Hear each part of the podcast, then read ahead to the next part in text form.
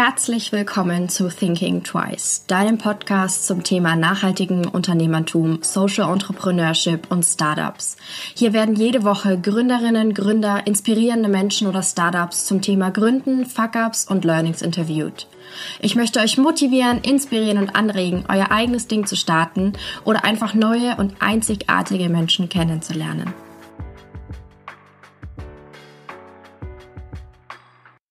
Das Unternehmen Coavach ist 2014 in der WG-Küche von Daniel und Heiko entstanden. Als Alternative zum Kaffee macht der mit koffeinhaltigen Guarana versetzte Kakao ordentlich wach.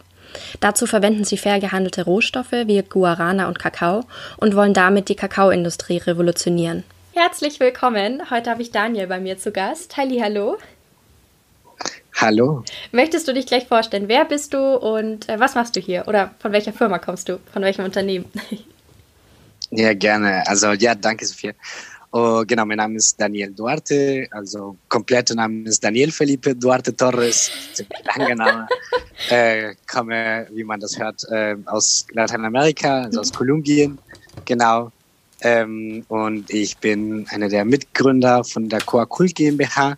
Äh, wir vertreiben die Marke Coawach und wir, das sind wachmachende Trinkschokoladen oder koffeinhaltige ähm, Kakaos, die wir vertreiben. Einmal in Pulver sozusagen zu selbst mischen, aber auch als Ready-to-Drinks. Mhm. Und das machen wir auf eine Bio- und Fairtrade-Basis. Wie seid ihr dazu gekommen, sowas zu machen? Ich meine, so ein Kakao ist ja eigentlich was, wenn man das jetzt mal betrachtet, jetzt nichts Neues, oder? Also wie genau seid ihr auch diese Kombination mit diesem Wachmacher gekommen? Ja, genau, du hast recht. Also Kakao gibt es ja schon seit ziemlich langer Zeit. Also die Azteken hatten dann ziemlich lange halt Kakao getrunken. Von daher ist es jetzt keine irgendwie Innovation, ja. außer dass wir halt das gemischt haben mit dem Guarana. Und das haben wir gemacht, äh, weil wir ursprünglich ähm, dachten, dass wir ein Unternehmen mit Kaffee machen. Das war ungefähr vor sieben Jahren. Mhm. Und zu dem Zeitpunkt war das äh, so, dass es super viel dieses Direct Trade im Kaffee gab, diese viele neuen Röstereien. Vielleicht, also mittlerweile ist es ja ein super Hype. Äh, ja, ja. Heute ist es super etabliert ja. äh, mit dem Kaffee und vor sieben Jahren hatten wir ähm, mal da überlegt. Aber weder mein Geschäftspartner Heiko noch ich sind eigentlich äh, starke Kaffeetrinker. Und das mussten wir äh, merken, dass auch wenn das eventuell ein guter Markt ist, wir eigentlich gar keine Ahnung davon haben. Und ja. ähm, deswegen haben wir aber trotzdem an das äh, an dieses Wachmacher äh, stehen geblieben. Das fanden wir gut. Mhm. Wir beide ziemlich äh, viel arbeiten und ziemlich gerne auch wach sind. und dann haben wir sozusagen eine andere Lösung gesucht. Und dort sind wir auf Guarana gestoßen. Mhm. Ähm, das kam relativ äh, schnell auf uns, weil ich das kenne aus Lateinamerika und mhm. Heiko auch, weil er da in Kolumbien studiert hat und äh, auch viele Reisen dann in Panama oder in Brasilien gemacht hat. Deswegen kannten wir das Produkt. Wir haben das dann über Amazon bestellt, mhm. einfach ähm, Pulver, mhm. sind zum Supermarkt gegangen und haben wir verschiedenen, so ungefähr sieben verschiedenen Produkten gekauft. Wasser, Limos, Getreide, Kaffee, verschiedensten Sachen haben wir dann, Kakao auch darunter. Ja. Und äh, das haben wir alles gemischt an einem Tag. Und dann äh, haben wir dann, genau, wir waren dann ziemlich wach. Mhm. Und dann haben wir dann äh, festgestellt, dass wir das mit dem Kakao am, ja, am besten finden. Und ja, äh, wie kommt das dann her? Ich liebe Schokolade und mein Mitgründer auch. Also wir sind beide eigentlich voll die Kakao-Junkies und yeah. äh, selber aus Kolumbien, also aus Bogota, ist es sehr traditionell zum Beispiel halt Kakao zu trinken. Also man trifft mhm. sich dann oft mit der Familie statt Kakaokränzchen dann eher zum, zum Kaffeekränzchen, dann zum Kakaokränzchen. So lustig. Genau. Und von daher hat's dann, war das ein Produkt, der perfekt gepasst hat. Und man kennt eher halt Kakao, zumindest in Deutschland, dass es mehr für Kinder gedacht mhm. ist. Mhm. Und, ähm, und unser Ansatz war durch dieses Wachmacher, durch diese Funktionalität, ähm, haben wir gedacht, wir können auch dadurch eine Alternative zu Kaffee bringen. Mhm. Also am Ende des Tages auch ein Produkt für uns, mhm. ja, weil wir auch ja. selber nicht die Kaffeetrinker sind. Ja. Aber wir dachten, dass es auch noch mehr Menschen gibt, äh, die das auch Produkt gut finden. Und so sind wir dann am Ende auf die Idee gekommen, äh, Kakao und Guarana zusammenzumischen und dann äh, Coa Wach beziehungsweise Coa Cool dann auch zu gründen. Mhm. Mm, auf welchen Werten basiert ihr euer Unternehmen? Also ihr seid jetzt ja nicht einfach irgendein Kakao oder ihr importiert jetzt ja nicht einfach irgendein Kakao und irgendein Guarana.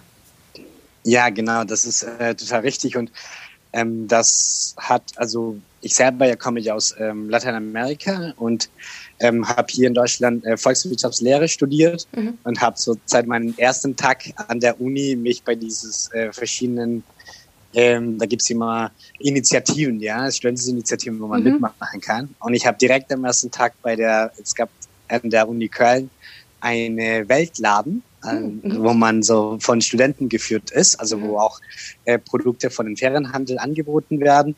Mhm. Und ich habe sozusagen seitdem auch super engen Kontakt damit und habe mich mit diesen Werten Selbstschätzung, Selbsthilfe oder halt Empowerment von, von Gesellschaften beschäftigt und fand ich von Anfang an, dass es eine der wichtigsten Themen war. Und für mich, ich habe da noch dazu ähm, auch Genossenschaften konnte man auch bei uns und das basiert sozusagen aus Genossenschaft, auch das ganze Fairtrade-Thematik und deswegen war das für mich von Anfang an wichtig, dass wenn ich ein Unternehmen gründe und wenn ich Produkte auf den Markt bringe, dass diese definitiv eine, genau, ein Mehrwert auch für den Bauern vor Ort, auch eine Veränderung des Lebens, mhm. äh, wo sie auch sich zusammentun, wo sie an ihren Projekten, auch an Frauenrechten oder verschiedenen Themen halt der, deren Gesellschaft dann auch arbeiten, aber nicht etwas ist, wo wir sozusagen so eine Spendeprojekte machen, ja. sondern es wo viel mehr darum geht, dass sie eine Leistung erbringen und wir für diese Leistung dann halt etwas zahlen. Und und das ist etwas, wo, wo ich persönlich sehr stark dahinter stehe. Mhm. Und äh, deswegen war das für uns sehr wichtig von Anfang an. Also ganz am Anfang hieß das, hieß das Unternehmen auch Gua Fair. Mhm. Äh, einfach äh, auch durch dieses Fair-Ansatz. Also es war von Anfang an wirklich ganz sicher, dass ja. wir das mit diesem fairen Ansatz setzen wollten. Wir haben das danach auch den Namen verändert zu Kult und die Marke Coawach. Und ähm, genau, und dazu haben wir uns natürlich äh, Bioprodukte, weil ich das einfach einen nachhaltigen ähm, Anbau einfach dann glaube und, und einfach ja total davon überzeugt bin, mhm. ähm, dass das ist auch, was die Länder auch brauchen. Und äh, genau, und so wollte ich auch ein bisschen zurückgeben, ja. ähm, dann nach Lateinamerika. Ja. Ich finde es auch ganz interessant, dieses äh, Hilfe zur Selbsthilfe. Da entsteht dann auch nicht so ein Abhängigkeitsverhältnis äh, mit den Bauern vor Ort, sondern wenn die selber was produzieren oder leisten, wo du sagst, dass dafür gezahlt wird, ist ja was anderes, als wenn man spendet. Ja, genau, genau. Also man generiert eine gegenseitige Abhängigkeit genau. und das ist gut, ja, ja weil total. gegenseitige Abhängigkeiten, darauf basiert ja insgesamt die Wirtschaft oder unsere Welt, so wie wir das auch heute in dieser Zeit merken. äh, aber dann ist es auch wichtig, dann auch füreinander auch da zu sein und dass ja. wir nur gemeinsam alle nach vorne ja. kommen können. Von daher bin ich auch vollständig bei dir. Ja.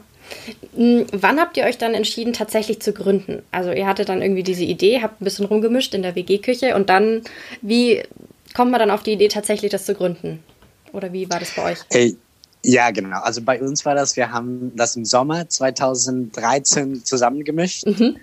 Ähm, aber wir hatten so kurz davor, hatten wir so, okay, machen wir was weiter, weil wir so enttäuscht waren, dass wir mit dem Kaffee nicht, nicht gut genug sind mit dem Kaffeeprojekt. Und deswegen, aber wir hatten so eine gute Dynamik mit meinen Mitgründern, mit Heiko, dass wir gesagt haben, okay, wir wollen unbedingt ein Produkt launchen, wir wollen unbedingt das vorantreiben. Und ich mhm. glaube, das hat extrem geholfen, mhm. Weil wir haben uns wirklich in dieser Zeit, ich hatte meine Bachelorarbeit äh, vor ein oder zwei Wochen abgegeben und wir haben uns wirklich, er hatte auch gekündigt bei seinem Job.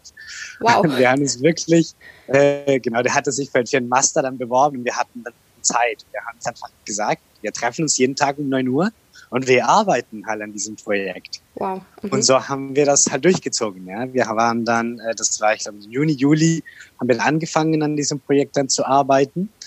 Und nachdem wir das erste Produkt äh, zusammengemischt haben, dann haben wir auch gesucht nach Möglichkeiten, wo wir das verkaufen können oder wo wir das präsentieren können. Mhm. Weil klar, die, die Mischung war das erstmal, wir haben das an Freunde angeboten und Freunde können auch manchmal zu nett zu dir sein.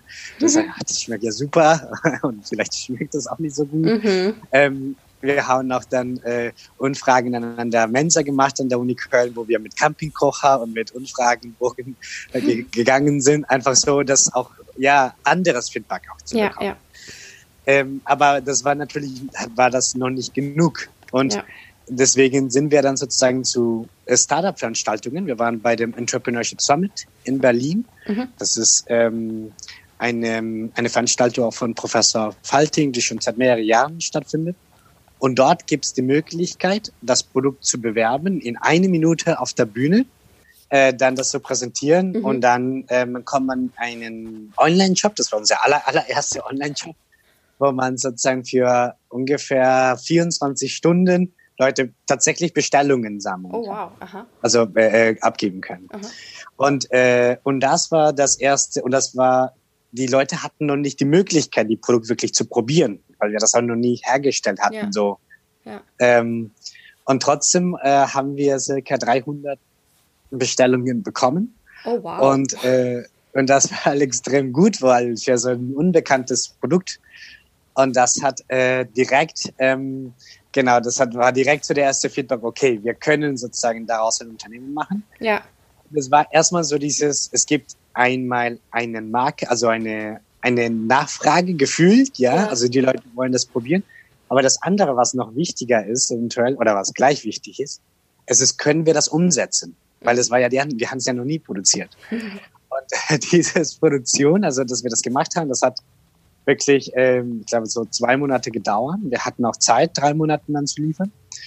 Und wir mussten uns das mal schlau machen, weil wir weder Lebensmitteltechnologen noch nie was mit Produktion von diesem Zutat hatten. Wow.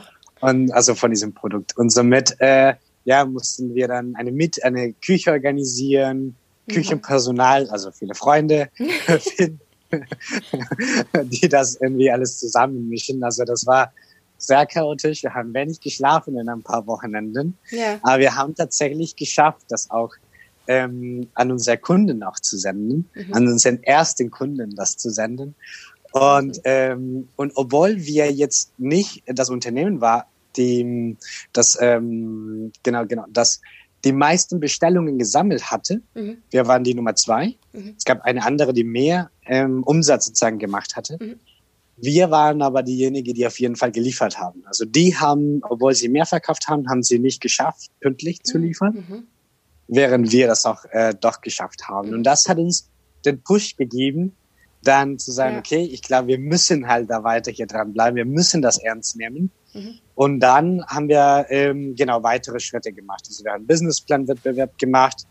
Und in diesem Businessplan, da hatte Heiko sein Master in Berlin angefangen. Und dort haben wir einen Mentor für diesen Businessplan bekommen. Und er hat uns gesagt, ja, wenn ihr ähm, da so gut unterwegs seid, da können wir, kann ich euch helfen, ein Unternehmen noch zu gründen. Mhm. Dann waren wir bei der Internorga, das war eine Messe, wo wir auch die Produkte, wir waren Finalist bei dem ähm, bei den Neuheitsprodukten der Internorga ist es eine Messe für Gastronomieprodukte und wir waren da Finalist. Und das war auch, was sehr gut mhm. angekommen ist und das super war in 2013 und äh, genau, das war schon Anfang 2014. Mhm. Und, äh, und da hatten wir auch WMF, ähm, von Vorstand von WMF damals, äh, die waren auch begeistert über das Produkt und die gesagt, ja, wir hätten auch Interesse zu, zu investieren. Und dort haben wir mit Heiko die Entscheidung getroffen, wir lassen alles liegen, wir gründen jetzt ein Unternehmen und wir schauen, dass es vorankommt. Das heißt, davor hattet ihr das Unternehmen noch gar nicht so gegründet, sondern ihr habt das einfach so nebenbei gemacht, sage ich jetzt mal, oder? Genau, wir haben das ein, genau, wir waren so als GBR das gemacht mhm. und noch nicht so richtig gesagt, okay, das wird jetzt ein Unternehmen. Das war so mehr so, so ein Projekt. Mhm.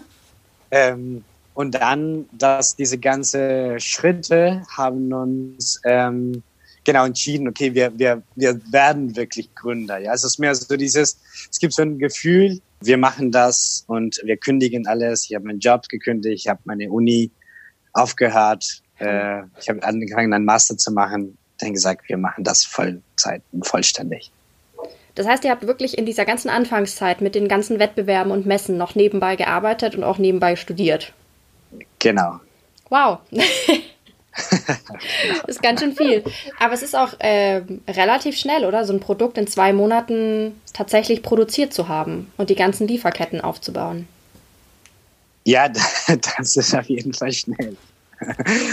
Das ist auf jeden Fall schnell. Ähm, aber ich glaube, das macht uns aus. Mhm. Ja? Das hat uns äh, immer ausgemacht. Es ist immer, es hat immer natürlich Schnelligkeit, hat oft Kosten. Ja, dass du vielleicht Sachen nie so gut machen kannst. Ja.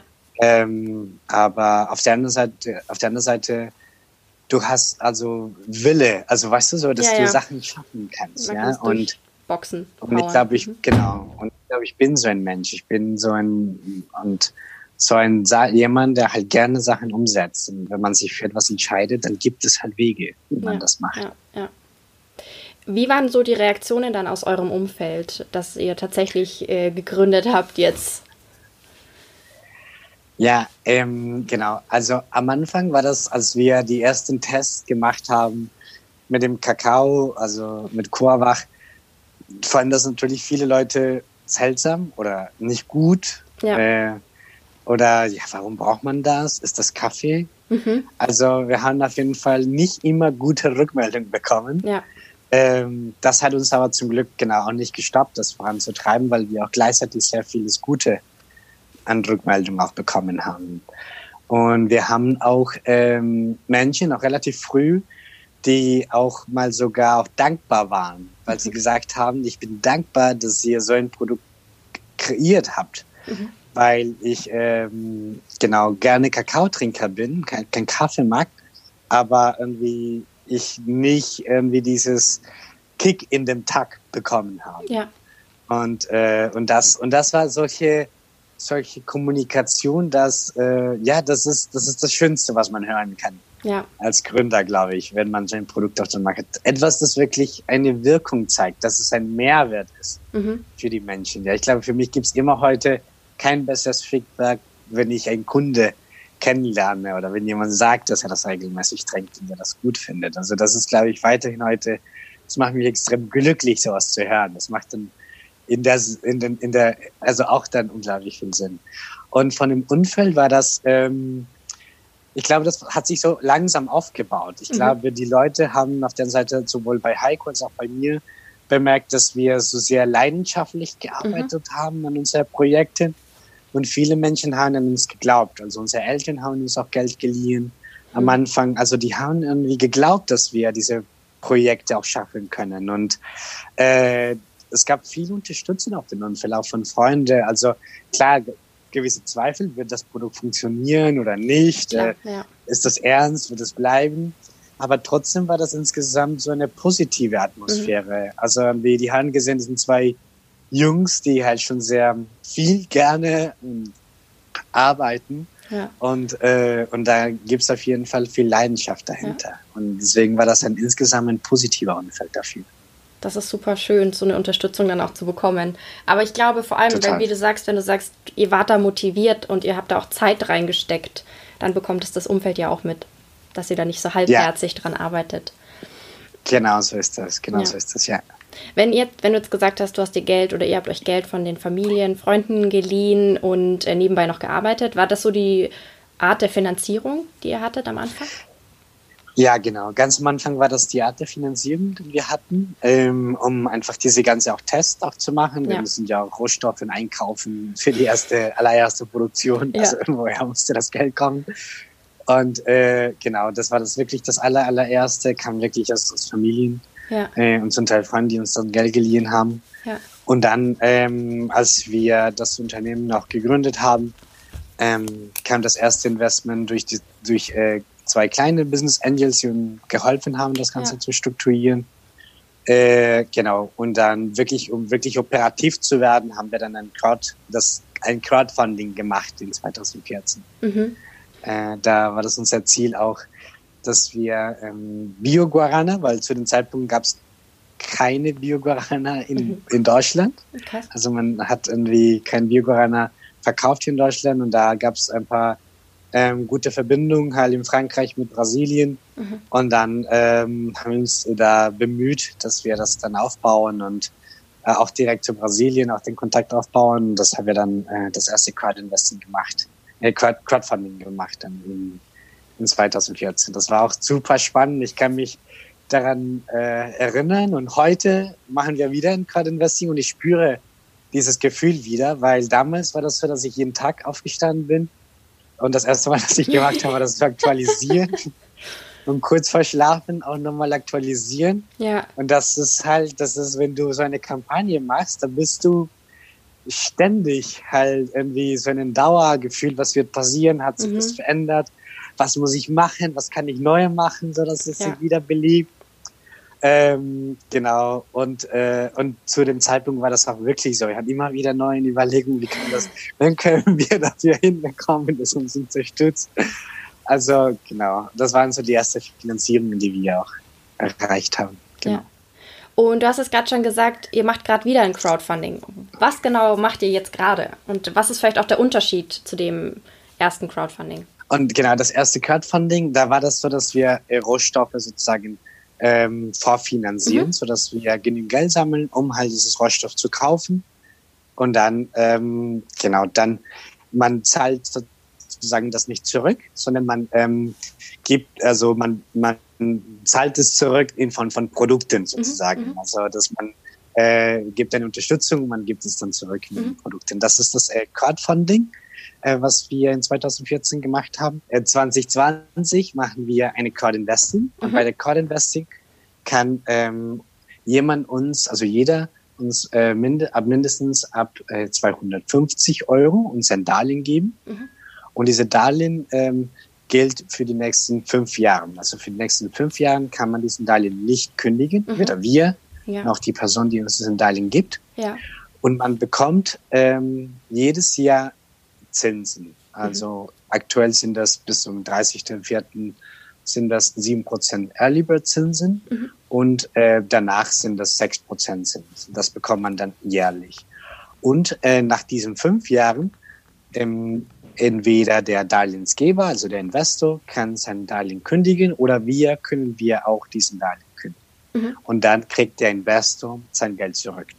Ist also man, ähm, deswegen ist es eine Investing, also man kriegt sozusagen, also man legt Geld an und man mhm. kriegt auch Zinsen oder auch eine Rendite dafür. Mhm.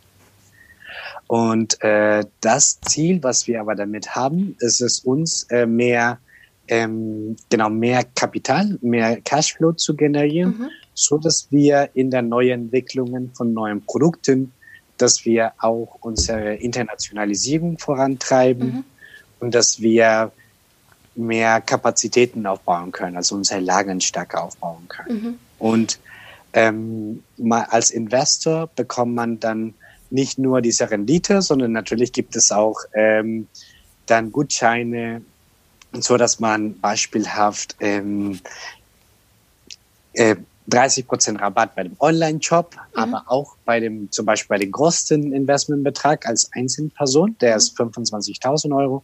Wir laden auch die Person mit nach Brasilien und vor Ort Agrofood, also die Kooperative, mhm. mit denen wir zusammenarbeiten in Brasilien, auch gemeinsam zu besuchen und sich selber auch vor Ort mhm. ein Bild auch zu verschaffen, was wir dort auch gemeinsam mit der Kooperative mhm. machen.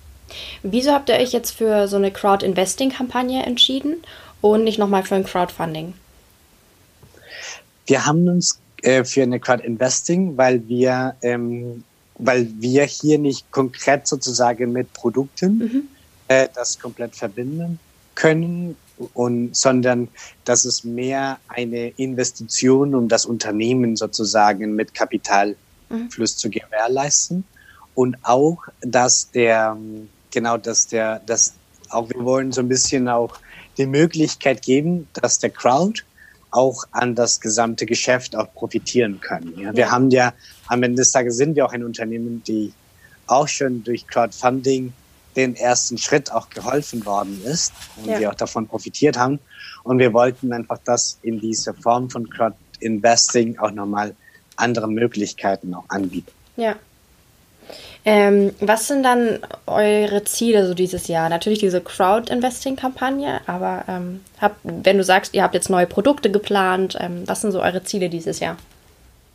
Ja, genau. Also wir hatten schon ein Ziel dieses Jahr, das war eine neue äh, äh, Homepage zu launchen. Das mhm. haben wir schon geschafft.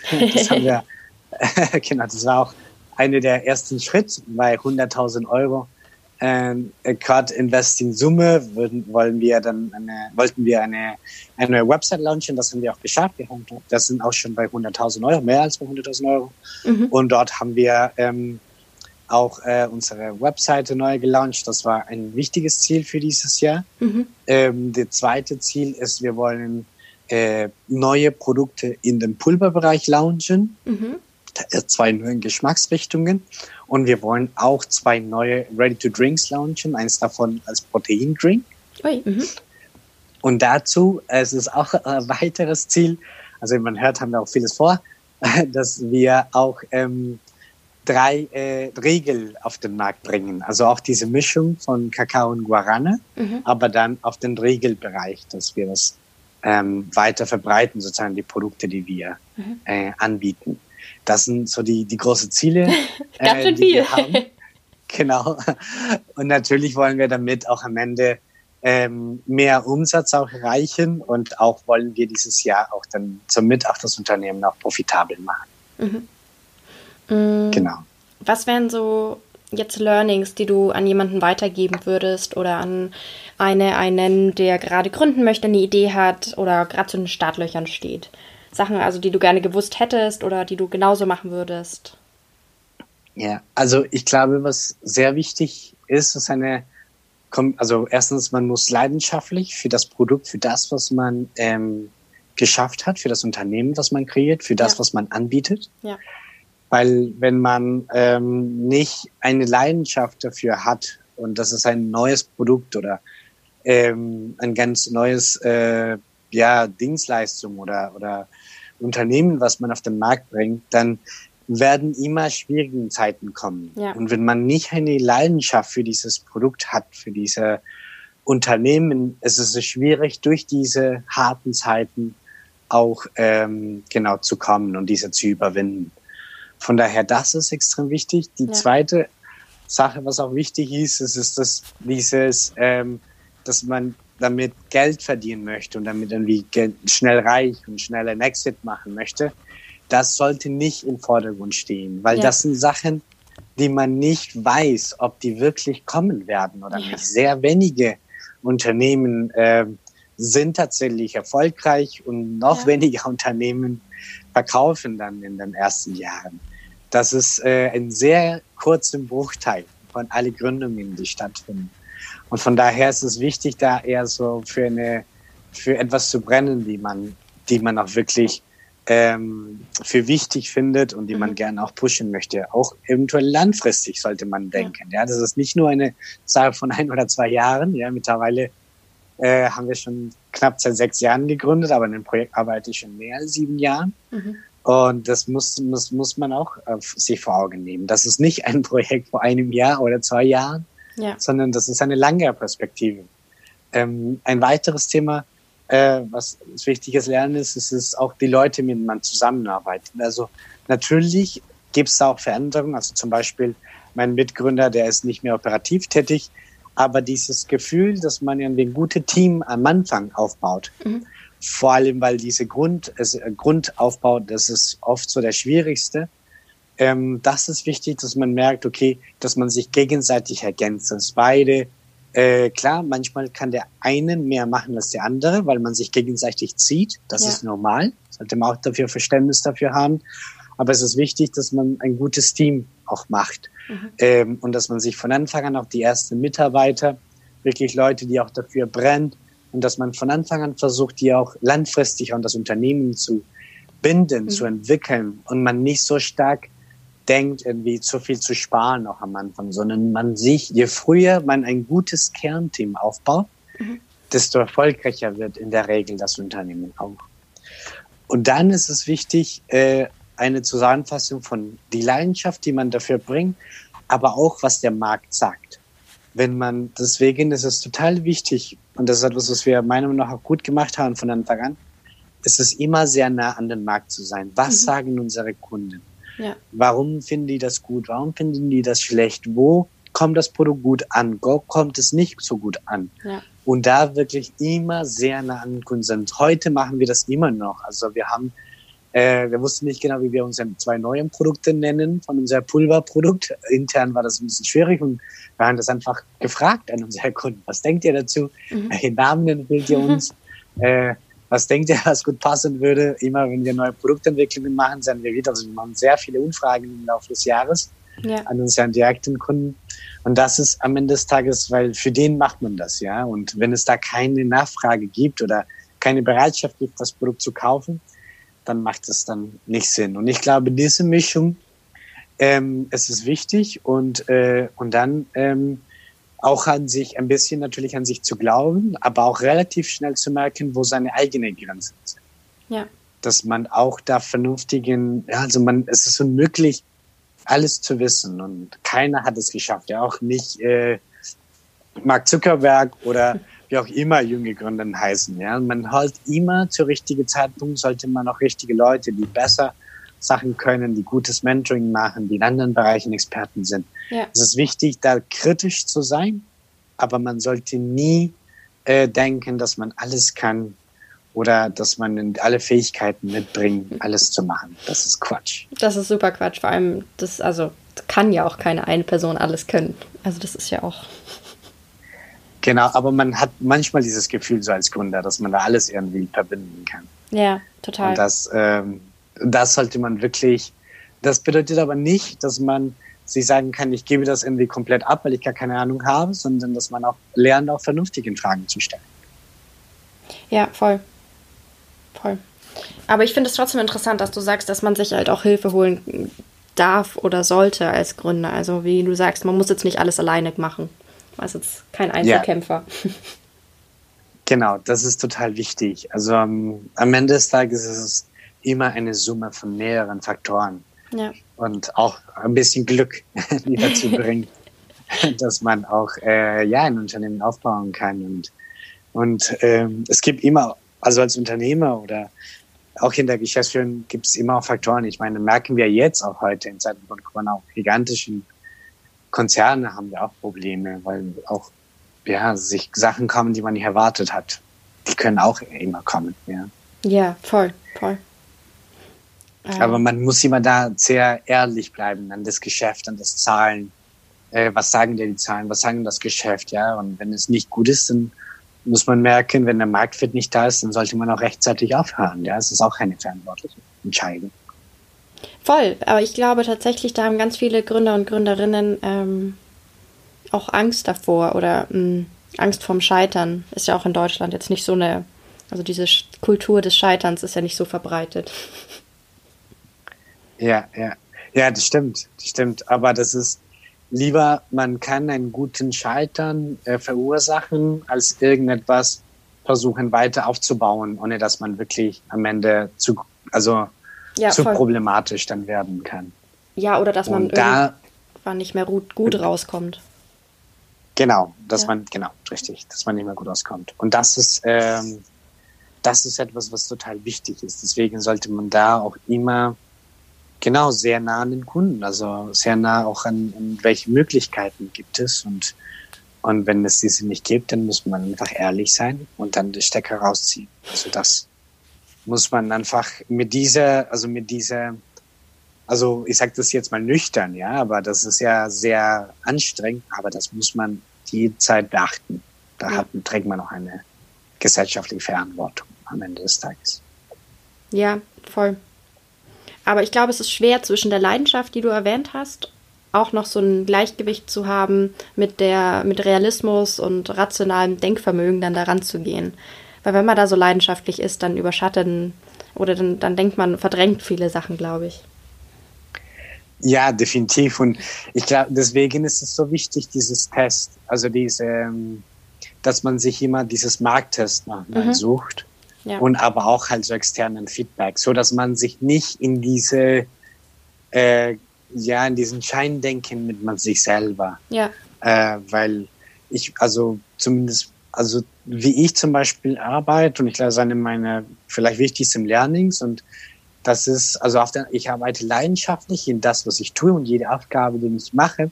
Mhm. Aber ich gehe nicht davon aus, dass alle das mögen werden und dass das gut wird, weil mhm. ich das so mache sondern der Feedback muss erst halt zurückkommen, mhm. ob ich denn richtig gehandelt habe.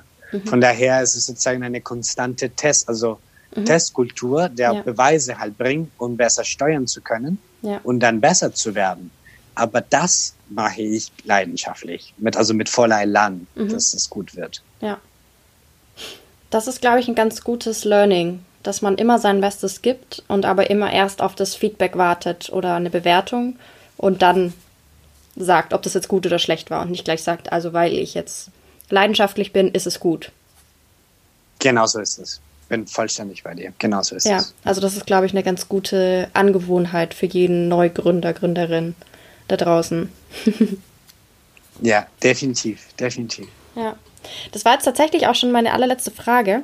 Ähm, ich werde natürlich die Webseite von euch und auch das Crowd Investing verlinken in den Show Notes ähm, und den Instagram-Account, damit ich euch die Hörer finden können. Und äh, bedanke mich für deine Zeit, die du heute hattest für mich. Ja, ich bedanke mich auch für deine Zeit und für deine Fragen. Es hat mir auf jeden Fall viel Spaß gemacht. Vielen Dank, Sophia. Mir hat es super viel Spaß gemacht und ich fand es sau, sau spannend. Also ganz, ganz vielen Dank. Ich hoffe, dir hat diese Folge gefallen. Wenn ja, erzähle es gerne weiter an andere wundervolle Menschen, Freunde, Familie und lass es sie wissen. Du kannst mich auch sehr gerne bewerten und dann freue ich mich aufs nächste Mal.